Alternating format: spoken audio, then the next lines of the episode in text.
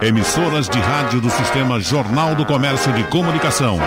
Pernambuco ao vivo. 3421-3148. Rádio Jornal. Pois é, rapaz, 11 horas e 3 minutos. Estamos aqui para começar mais um debate, eh, de repente ou de repente. O nosso Geraldo, né? Se ausenta, tira folga e diz: segura a onda aí. E nós estamos aqui na parada para conversar com os amigos que vão nos ajudar a tirar dúvidas, a encaminhar, a dar uma luz, pelo menos, numa série de problemas que surgem em nossas vidas e, e se resume na dor. Estamos vivendo um momento tão difícil, pandemia, crise sanitária, as pessoas com tantas, tantas dúvidas da própria vida, né, com tantas dores de pessoas que já se foram, que é sempre bom falar sobre esse tema também para ver como se encaminhar. E hoje o debate tem o Luciano Brown, o doutor Luciano Brown é algologista, o doutor Eliezer Ruchansky, querido amigo, reumatologista, e o doutor Hermes Wagner, esse amigaço também, ortopedista. Eu queria dar um bom dia para todos vocês, para a gente saber se está tudo bem, se está tudo no som. Doutor Luciano Brown, está tudo bem com o seu som? Bom dia. Tudo bem, e pela primeira vez estou dando entrevista de Fortaleza junto aí de vocês. Certo? Ah, rapaz, e o som é, também. O tá som está chegando bem aqui, muito bem. Doutor Eliezer Ruchansky, bom dia para o senhor. Bom dia, meu querido amigo. Tá então, tá me ouvindo bem? Maravilhosamente bem. Doutor Hermes Wagner, sempre por perto da gente, ortopedista. Como vai, querido? Tudo jóia? Bom dia, Ciro. Bom dia a todo o público. Pois é, eu estava lendo aqui, eh, eu queria começar a, a, tirar umas dúvidas com o doutor Luciano Brown, né, que trata da algologia, trata da dor a, a, as pessoas estão muito sofridas, as pessoas estão muito carentes de, de, se abrir, de conversar com as outras. Esse é um tipo de dor que a gente sente. É a dor que se expressa no coração, na alma, no espírito. Mas as pessoas aqui, desde que eu sentei nessa cadeira, que abre esse para interativo, doutor Luciano, me fala de dor crônica. Ciro, que faço? Dores crônicas. Dores que vêm das costas, dores que vêm da cabeça, dores que vêm de dentro. Dor crônica, doutor Luciano Brau, para resolver. Antes de mais nada, eu queria abrir a, a nossa conversa, dando um abraço à distância para meus dois amigos queridos aí. Para você também, Luciano. Especialmente ao, ao, ao, grande público da Rádio Jornal. Veja bem, é, é, é interessante a gente começar também esse nosso bate-papo sobre dor, porque nesse semestre agora, a Sociedade Internacional para o Estudo da Dor emitiu pela segunda vez um aperfeiçoamento do conceito de dor, uma definição de dor. E é bom eu falar um pouquinho aqui, uns dois minutinhos sobre isso, para que a gente entenda o que realmente é dor e depois, se quiser, a gente vai fazer a diferença entre dor aguda e dor crônica. Pela por essa nova definição agora, de, de, desse semestre, concluiu, recebi esse trabalho agora recentemente, esse estudo, ele modifica um pouco a, a, definição inicial. Ele diz que é uma experiência sensorial e emocional. Isso é muito importante. E ela tem que ser desagradável. Ela pode associar ou ser semelhante a um dano real que esteja ocorrendo ali na, na, área do, desse indivíduo, ou potencial. Então, o indivíduo vê aquela lesão como uma potencial causa de dor. Então, nessa definição, a gente é, tira alguns ensinamentos importantes. Primeiro, que a dor é sempre uma experiência pessoal. Pessoal. É sempre ela subjetiva. Agora, ela é influenciada por vários fatores biológicos, seja biológicos, psicológicos ou sociais. Então, a dor é uma coisa mais complexa. A dor, a percepção da dor é, e, a dor em si são fenômenos diferentes. A dor não pode ser entendida apenas pela atividade neuronal. O que é que significa para o público leigo? Pela atividade dos neurônios, pelo próprio sistema nervoso periférico central. Ela tem um componente subjetivo. É através das suas experiências individuais é que as pessoas vão aprender o que é dor. Entendeu? E então o relato agora também é muito importante isso aqui que eu vou dizer agora o relato de uma pessoa dizendo que está com dor deve ser respeitado. A dor é aquela que a gente está sentindo. Embora não tenha nenhuma lesão. Né? Não tenha nenhuma lesão, o paciente pode dizer que está com dor e você tem que respeitar exatamente por esse caráter subjetivo, né? entendeu? Da dor. Então, resumindo aqui, é, então, a, a, o paciente, quando diz que está com dor, é, é apenas é, é, um comportamento para expressar dor. A incapacidade de se comunicar não é, elimina a possibilidade de, este homem ou o próprio animal sentir dor. Então, isso é muito, muito, muito importante. Né? Então, complementando tudo isso, só a dor aguda é aquela dor necessária, necessária, que a gente, quem não tem essa dor morre cedo, porque ele não tem, o organismo não reage quando ele se sente agredido. Então, é uma dor necessária, a dor aguda. Enquanto que a dor crônica, que talvez seja o tema do nosso encontro aqui, ela é desnecessária. Ela não é biológica. Ela é uma dor que não tem que ser tratada. A dor aguda também tem que ser, mas ela vai desaparecer, deve desaparecer com pouco tempo. Então, a dor crônica, o outro grande diferencial é que ela é a própria doença. Então, quando você diz tem uma dor crônica, você tem uma doença chamada dor crônica. E daí você vai partir para o diagnóstico e tratamento. Muito bem. Doutor Elias Ruchansky, sempre que a gente fala com o senhor, sempre que a gente conversa com o senhor, pede a sua ajuda aqui, as pessoas sempre uh, mandam para a gente também perguntas que estão ligadas à artrite, à artrose, à reumatoide. Mas vamos então falar da reumatologia, o que ela abrange, o que ela abraça, o que ela uh, abarca no seu todo? Ciro, que eu tenho tantas vezes indo aí, nós na reumatologia reumatologista é um clínico que trata de doenças articulares. Essas doenças, elas não são exclusivamente das juntas. Elas podem lesar órgãos nobres como o olho, o coração, o pulmão, o rim, a pele, etc. Então, as artrites têm essa característica. Eu sempre me detenho um pouco mais, você falou na artrite reumatoide, ela praticamente atinge 1% da população, para que você tenha uma ideia. E é uma doença que, se não diagnosticada ah, precocemente, ela vai progredir, vai evoluir, vai deformar e já tem trabalhos mostrando que um paciente com artrite reumatoide não tratado, ele pode ter menos 10 anos de vida. Qual é o tratamento dessas doenças que eu enfoco sempre? É o tratamento inicial com anti-inflamatórios, com muito cuidado, com glicocorticoides na mão, que são os corticosteroides, e quem sabe, certo? E atualmente nós temos no Centro de Infusão Imunobiológico do Hospital Oswaldo Cruz, que é o pioneiro no Nordeste, o tratamento, Ciro, com aí chamado, chamado imunobiológico. O que é, que é isso? Isso é o tratamento das células-alvo, ou seja, com esse tratamento nós intervimos no processo inflamatório antes que ele ocorra, antes que aquelas alterações como inchação, vermelhidão, rubor, derrame articular aconteça. Então, essas são as artrites, 1% da população. Já na osteoartrose, que é uma doença degradativa, antigamente chamada degenerativa, o que prepondera é a dor. Então, essa doença, que para muitos não tinha tratamento algum, ela pode ser tratada inicialmente nos primeiros meses e nós conseguimos controlar as doenças. Em medicina, não existe doença curável existe doença controlável. E nós avançamos muito nisso na área de reumatologia. Quando um doente nosso com osteoartrose, ele não é con controlado devidamente, ele vai para doutor Hermes Wagner, colocar uma prótese de joelho, por exemplo. Mas nós temos como intervir nessas doenças.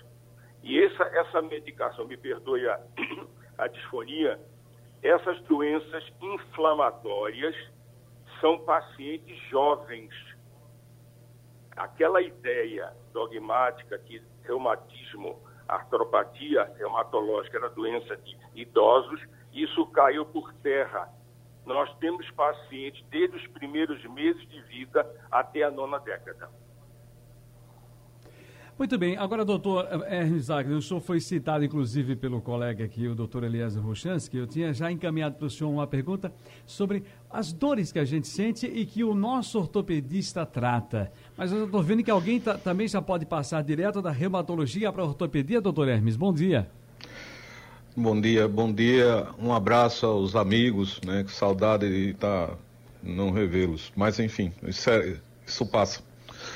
É, eu queria primeiro parabenizar a, a explanação do Luciano e do doutor Eliezer, né? Porque é, eles definiram o, principalmente a dor crônica, né? Que é, que é o nosso tema e que também a reumatologia é, controla muito essas dores, né? Como ele mesmo colocou muito bem, a gente não cura, a gente vai ter um controle daquela doença, dor crônica.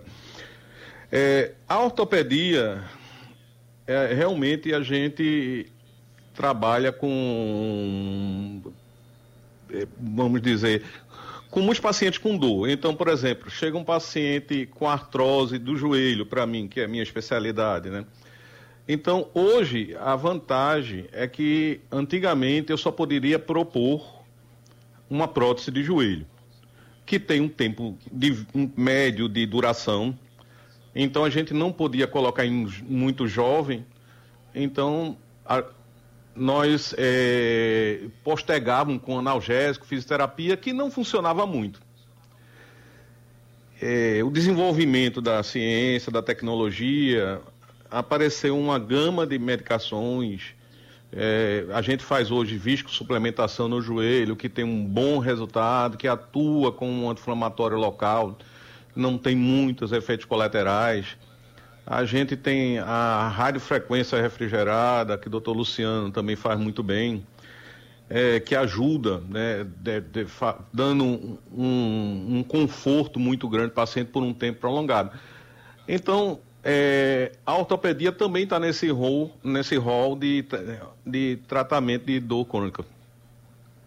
É, escuta, doutor Hermes, eu vou insistir com o senhor aqui nessa, nessa nossa conversa só pro, pro, pelo seguinte. Todas as vezes que eu me lembro, e aí a gente já tem uma conversa, até nós somos amigos, a gente conversa muito. Todas as vezes que, todas as vezes que alguém me fala de um tema sobre ortopedia, eu lembro inclusive de, de, do senhor, mas as pessoas, na minha cabeça está sempre ligado ao, ao, camarada que quebrou a perna, quebrou o braço, descolou a clavícula, clavícula, enfim. Mas essa coisa da dor crônica dentro da ortopedia é que eu fico preocupado. O que é que eu posso ter, onde é que pode doer de forma crônica em mim e que o senhor trata? É, como eu disse, pode ser coluna, né? A gente tem grandes especialistas de coluna aqui. A gente tem, pode ser uma dor no ombro que necessite de uma intervenção cirúrgica, que isso vai tratar a dor, que a, a pessoa tem uma lesão, por exemplo, de um, que chama-se mangueito rotador, que é um tendão que tem no, no ombro e a pessoa fica com muita dor. Depois de uma cirurgia, e que repõe, repara esse tendão, ele vai fazer fisioterapia e provavelmente ele não terá mais dor. Então isso é, é foi um ele tinha uma dor crônica, que inicialmente foi aguda, que deveria ter procurado, muitos não procuram inicialmente. Fica com a dor crônica, procuram, fazem esse reparo e tendem a melhorar dessa dor. É mais, por exemplo, colunas, uma artrose de coluna. Ela não tem muito. Você, você vai fazer um tratamento, um tratamento contínuo, é, e o paciente ele é, pode ter intercorrências ele pode voltar a ter a dor depois de um tempo. Né? Quer dizer, é, você tem um você tem controle, controle da dor e, e vai tratando de acordo com o quadro álgico do doente. Aí com medicação, com fisioterapia, é, também radiofrequência na coluna que se faz e, e também cirurgia. Então, isso vai se, sendo avaliado caso a caso. Muito bem. Eu estava aqui é, lendo aqui uma informação que me trouxeram que é sobre dor crônica, doutor Luciano Brau. Deixa eu voltar para o senhor, que é, a gente, o senhor falou que dor crônica é aquela dor que já é a doença, e a, eh, a pessoa me lembra o seguinte, olha, na verdade veio para mim por conta de uma dor, uma dor aguda que eu não tratei.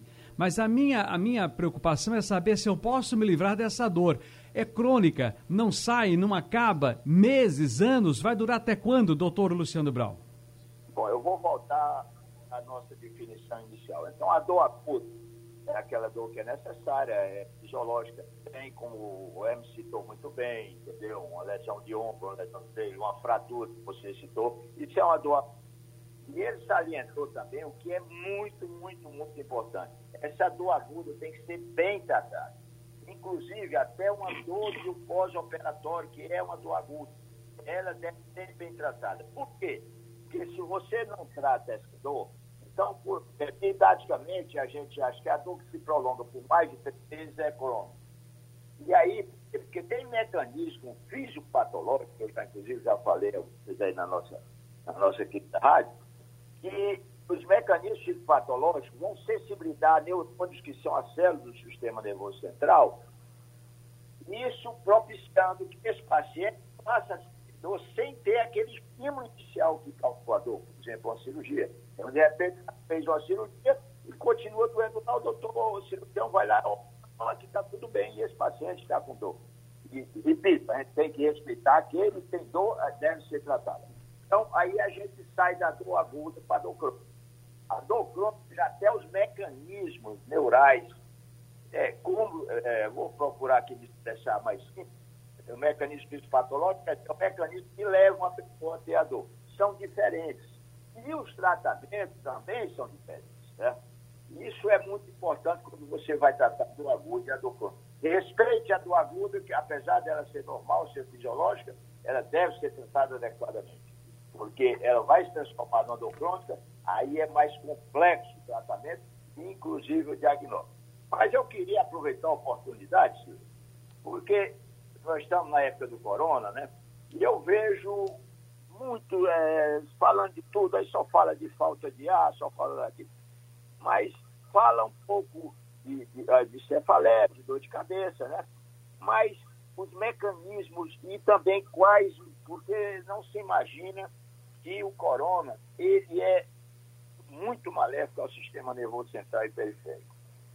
Porque até encontrar, a, a, como é que chama, para a gente reforçar o uso da máscara, o corona ele entra inicialmente, cai na cavidade oro-nasal. E quando ele cai na cavidade oro-nasal, aí ele vai atingir o nervo, o, o, ele vai atingir primeiramente o pulmão, ou primeiramente não, aí não, não é bem, bem definido assim. Então vai atingir o nervo oftalmo, vai atingir o pulmão, vai atingir o, o, o aparelho digestivo, principalmente o sistema nervoso delgado, ou o sistema nervoso, ou, o, o intestino delgado, e o que é muito mais importante. Então, quando ele entra lá, ele mesmo no intestino, atingido o nervo oftalmo, quando ele atinge o nervo oftalmo, aí a pessoa vai perder o cheiro. Certo? Mas esse miserável, esse corona, ele vai progredir de uma maneira retrógrada, vai subindo até chegar ou no sistema lá no cérebro, ou vai chegar, quando ele é através do intestino, ele vai progredindo até chegar na medula espinhal. E aí ele pode causar outras alterações que normalmente não é dita, entendeu? aí na, na, nas transmissões que a gente vê. Então, o cara vem, chega lá, ele vai ter dor de cabeça. E a dor de cabeça, ela se apresenta aí, pelo menos na metade dos pacientes. Mas esse paciente pode ter perda da consciência. Hum. Esse paciente pode desenvolver um acidente vascular cerebral. Em função de tudo isso aí, dessa invasão do corona. Ele pode perder o cheiro, evidentemente, que a gente já falou, que é a anosmia, o termo técnico ou a geosia, que é a perda do paladar.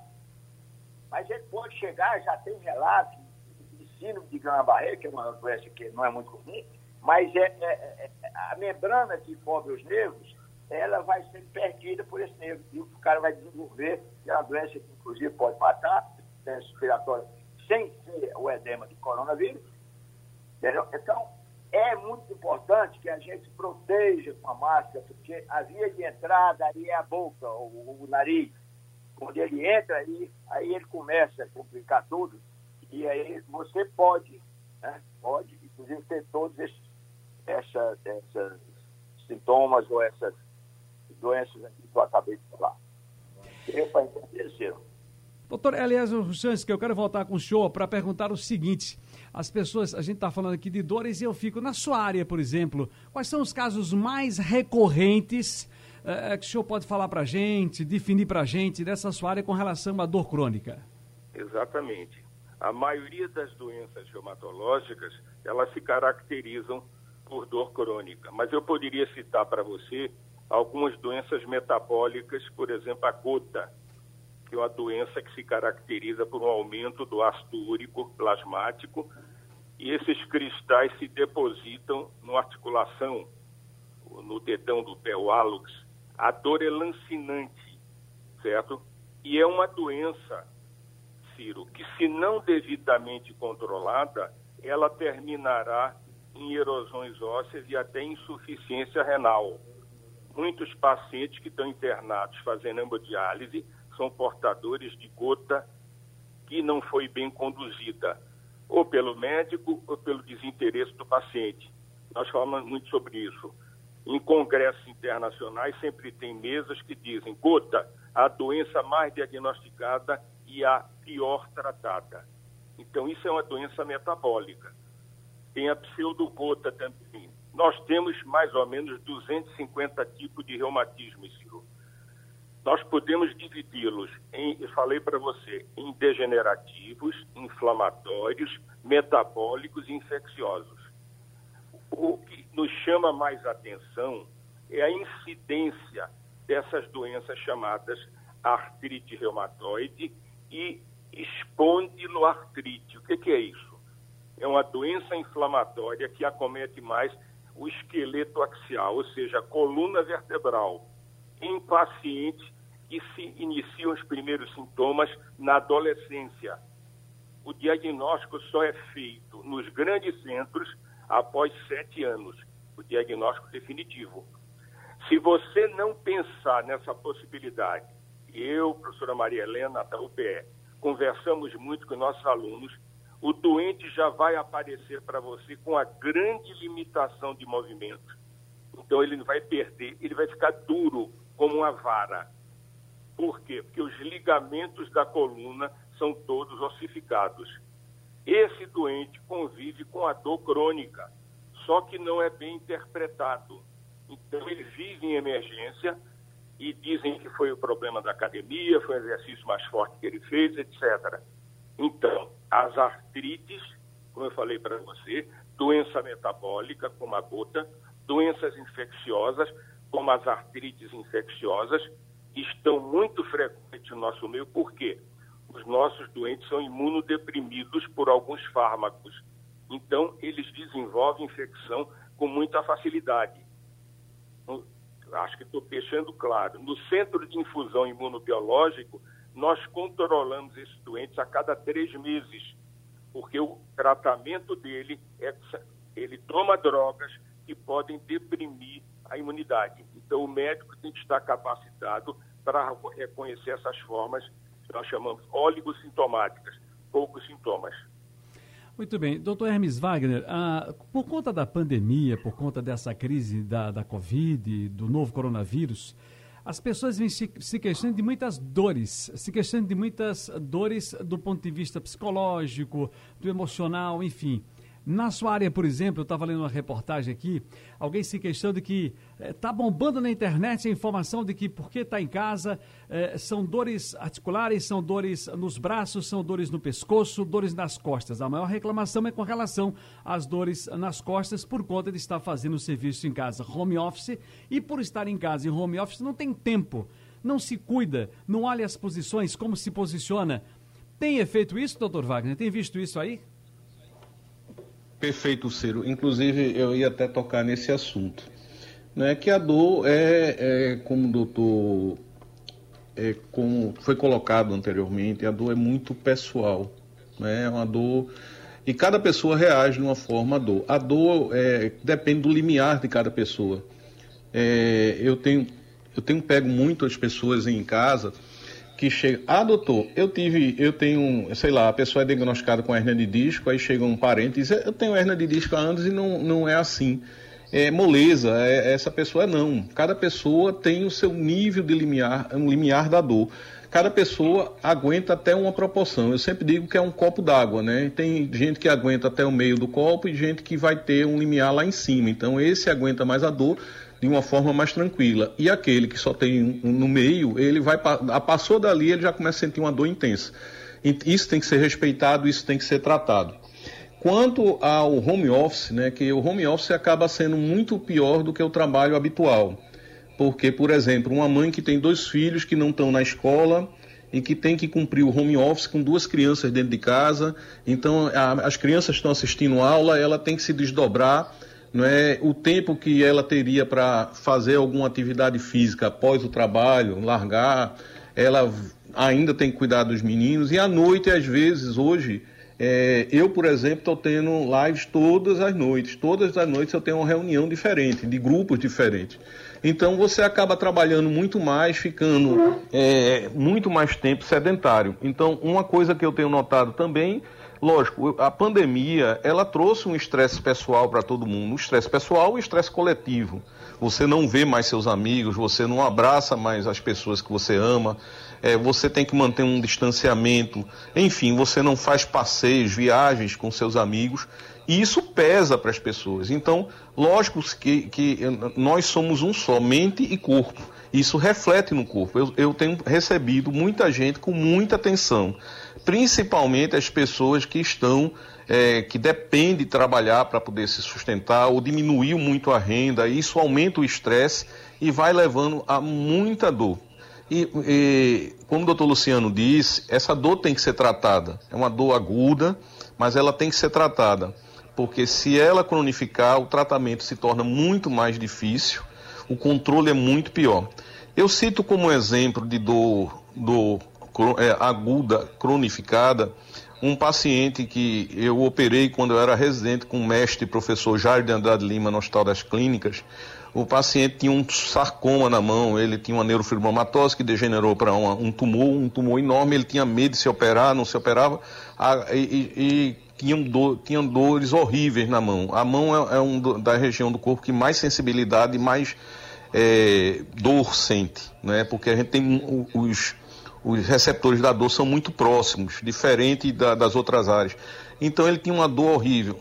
Aí pronto, nós, doutor Jairo, fez uma opção, como ele tinha tumor em todo o braço, ele, nós amputamos esse paciente ao nível do ombro. Eu fiquei feliz, eu digo, agora esse, esse senhor não vai ter mais dor. Quando eu fui no outro dia visitá-lo, fazer a prescrição, esse paciente estava urrando de dor, dizendo que a mão dele estava doendo. Por quê? Porque a dor, a dor crônica que não é tratada, ela deixa, ela deixa a imagem dela da dor no cérebro, né? Há alterações nos neurotransmissores que levam a manter essa dor.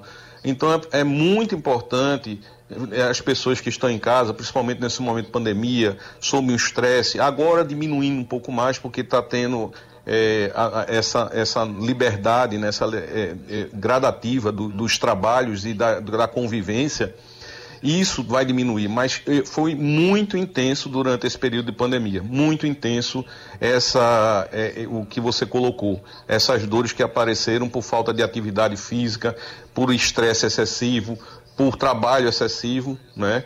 Então, por exemplo, eu tinha uma pessoa que trabalhava no escritório numa cadeira adequada, com toda a ergonomia perfeita. Em casa ela não tinha essa condição, mas tinha que trabalhar as mesmas horas.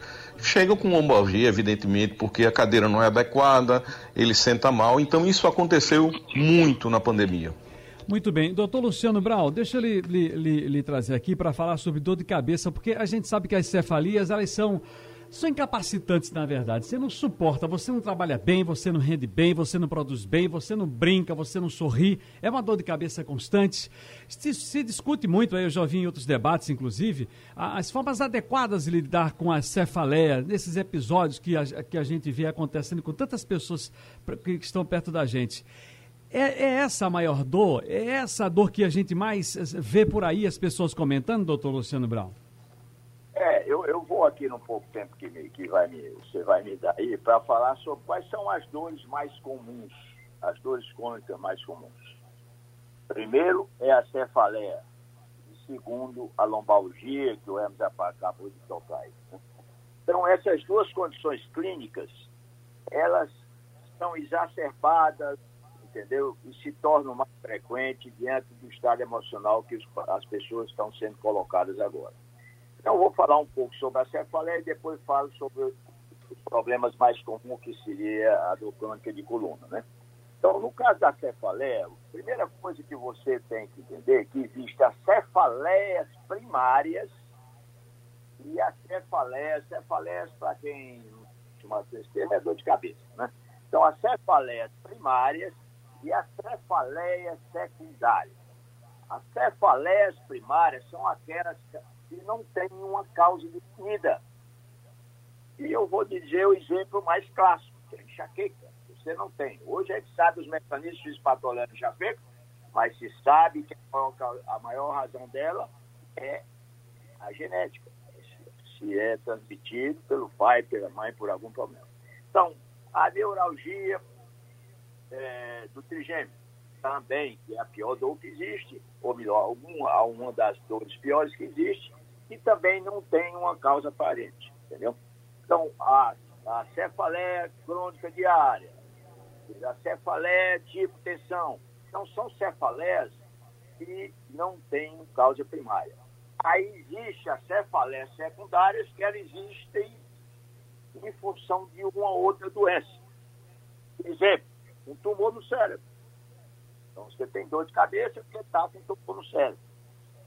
Você tem dor de cabeça porque está com coronavírus. Já houve lá, entendeu? Alterações dentro do seu cérebro por inflamação, liberação de citocinas que vai, entendeu? Inflamar aquele cérebro você tem. Existe mais de 350 causas de dor secundária. Importante de tudo, a maioria das cefaleias, principalmente as primárias, o diagnóstico é clínico. É o médico que vai sentar junto com o paciente, ouvir a história dele e fazer o exame físico dele. E aí ele vai sair com o diagnóstico com certeza. Na cefaleia secundária, provavelmente, na maioria das vezes, ele vai precisar de auxílio diagnóstico. Uhum. Por exemplo, ressonância, tomografia, um anjo ressonância e Sim. por aí vai. Todas elas entender. A cefaleia, agora eu vou falar da, da, da enxaqueca um pouco, porque a enxaqueca é a mais comum. Então você pega a enxaqueca, ela não tem causa aparente, ela não tem cura. Se algum paciente for ao médico e dizer assim, eu vou curar sua enxaqueca, vá-se embora. Esse médico está mentindo, não tem cura. Agora a gente controla. Controla e o paciente pode ficar até sem medicação. Uhum. Mas ela não é, você não está curando esse paciente. Então, no tempo geral, essas as dores crônicas mais comuns, a outra é a lombalgia. E a lombalgia hoje, aí eu estou com o meu amigo querido Hermes aí do lado, a lombalgia você tem muitas causas. Você pega, por exemplo, a lombalgia que a gente chama de ela axial, que é aquela dor no meio da coluna, na região lombar. Então você tem três causas principais desse tipo de lombalgia. É artrose planetária, entendeu? E o Eliezer já falou aí, a dor sacroiliaca, da articulação sacroiliaca, e a dor discogênica. Essa é muito importante falar um pouco sobre ela, porque você tem a dor da hérnia de disco, que é muito conhecida, que é a ciatalgia, a dor que vai para a perna, essa é a lombo-ciatalgia. E você tem uma dor que é só na região lombar, que é a dor discogênica. Uhum. O que é uma dor discogênica?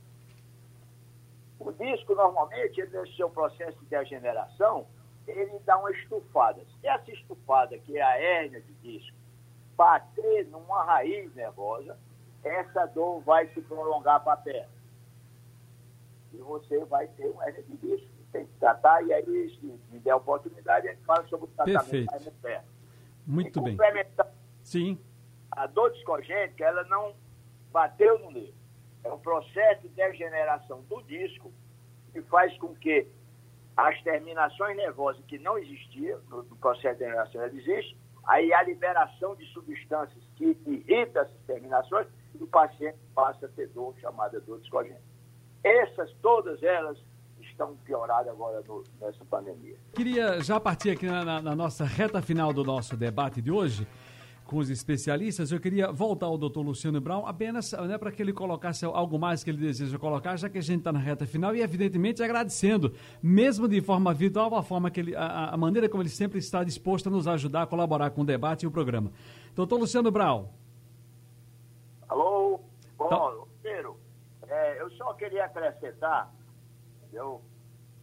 E todas essas patologias que eu falei anteriormente, isso é muito importante, entendeu? Que o público leigo entenda e saiba disso. Essas dores crônicas da coluna hoje, a maioria delas são controladas. Estou falando em controladas, curadas.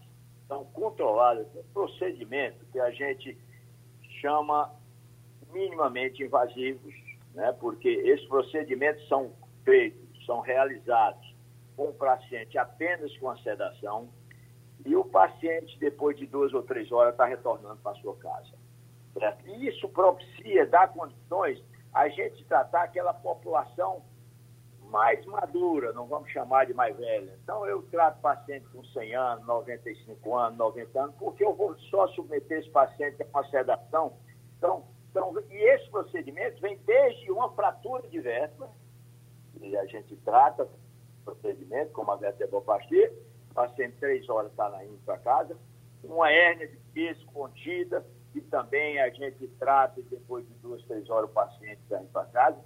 E as artroses de coluna que eu falei, principalmente das articulações facetárias, que são as articulações da coluna, que essas podem existir com um, quadro radiológico, com a imagem que mostre, mas você pode ter síndrome facetária e não mostra, entendeu, nas imagens, mas você vai lá, faz o diagnóstico e faz o diagnóstico. Então, a população saber que esse quadro, como o Emerson falou há pouco, as artroses de, de joelho ou as artroses de quadril que a gente está tratando com, eu não só não, mas as pessoas que têm acesso a esse, a esse conhecimento, trata também radiofrequência resfriada. Uhum. Então, são coisas que é importante, por exemplo. Não é que a gente vá curar uma artrose e vai dizer que o cara não precisa mais fazer uma, uma prótese, não. Mas a por exemplo, quanto mais você adiar, quanto mais você fizer mais sério, melhor para esse paciente. Então, são procedimentos, as éticas, os quais, a perna de disco, as uhum. artroses faciais, tanto a lombar como cervical, como torácica. Sim se trata de procedimentos que são minimamente invasivos, que o paciente não precisa ser entubado, não tem os riscos e não tem um internamento prolongado dentro do hospital para ele se submeter aos riscos de uma infecção secundária dentro do hospital. Muito então, bem. Todos esses procedimentos são coisas muito boas. Hoje a gente criou uma sociedade que ela existe, já que é a Sociedade Brasileira de Médicos Intervencionistas de Dor, e que está agregada nessa sociedade os ortopedistas, os intervencionistas, que é o meu caso, e os neurocirurgiões. Muito obrigado, doutor Luciano Brown. Felicidades para o senhor, que sempre colabora muito aqui com a Rádio Jornal, com o nosso debate. O doutor Hermes Wagner, para o senhor tem aqui, inclusive, uma pergunta, né? Porque o André já deixou desde cedo aqui, ele está em Marcos Freire, e disse, olha, pergunta aí para o doutor Hermes Wagner, que eu tenho 49 anos, e meu problema e minha bronca é com o joelho. Reconstruir, lig, ligamentar, é essa palavra, doutor Hermes? Fez reconstrução li, é, ligamentar... É é, é, ele deve ter tido uma lesão, provavelmente, do ligamento cruzado anterior, que é a mais comum, né? A grande maioria do cruzado anterior.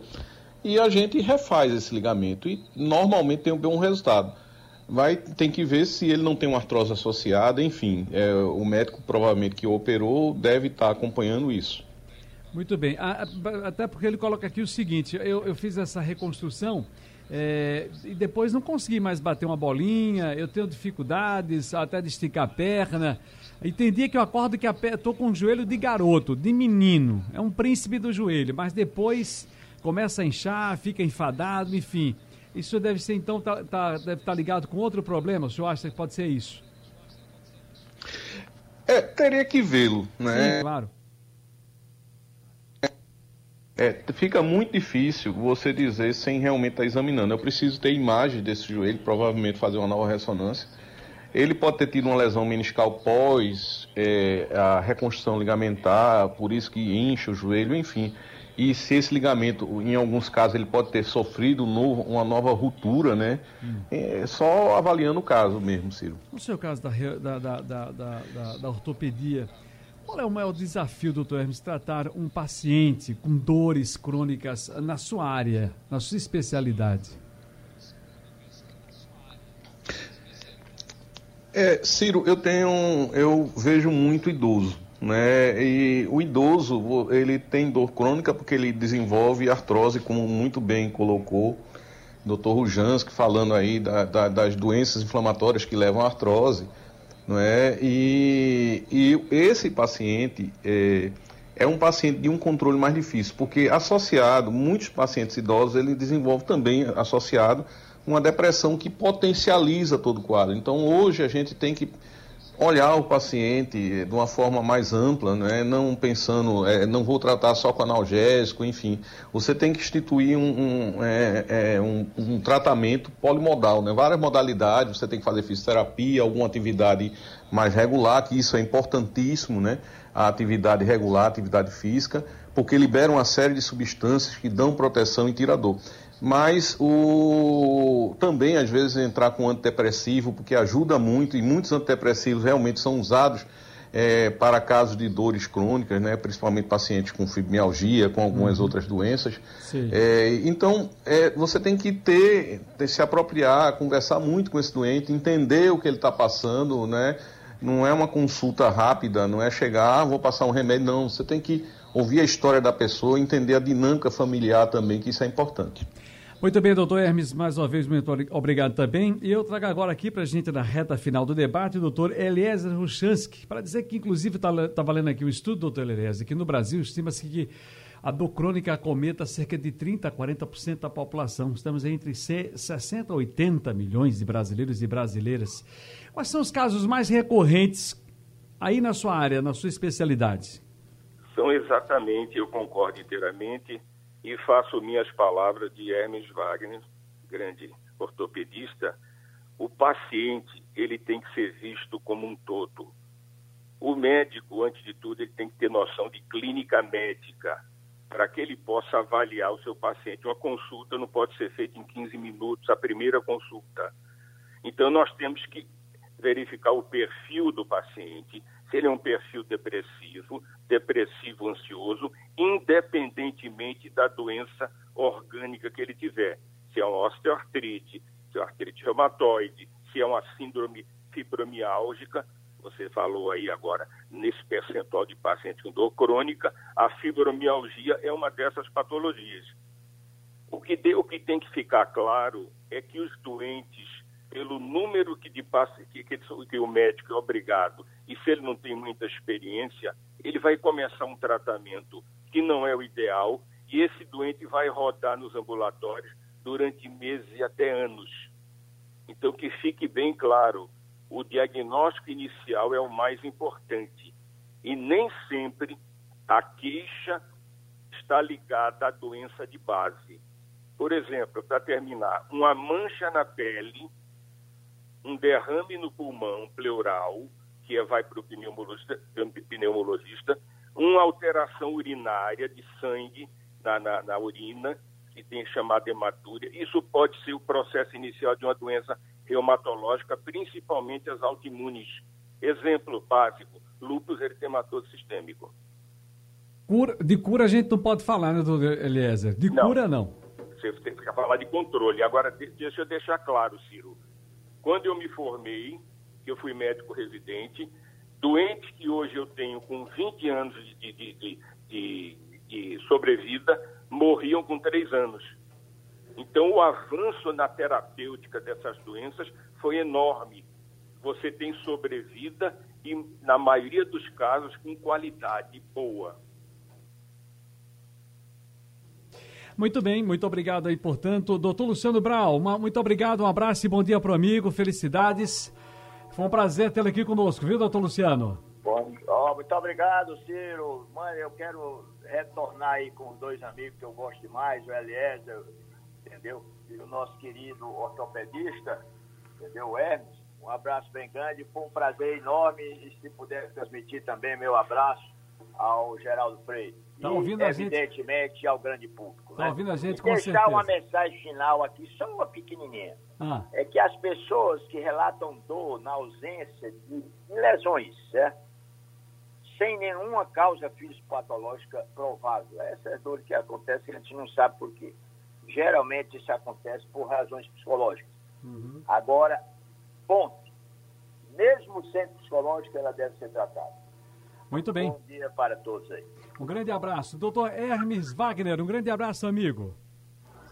Um abraço, um abraço a todos. Doutor Zé Ruchansky, muito obrigado pela participação, felicidades. Um abraço, Ciro. Grande abraço.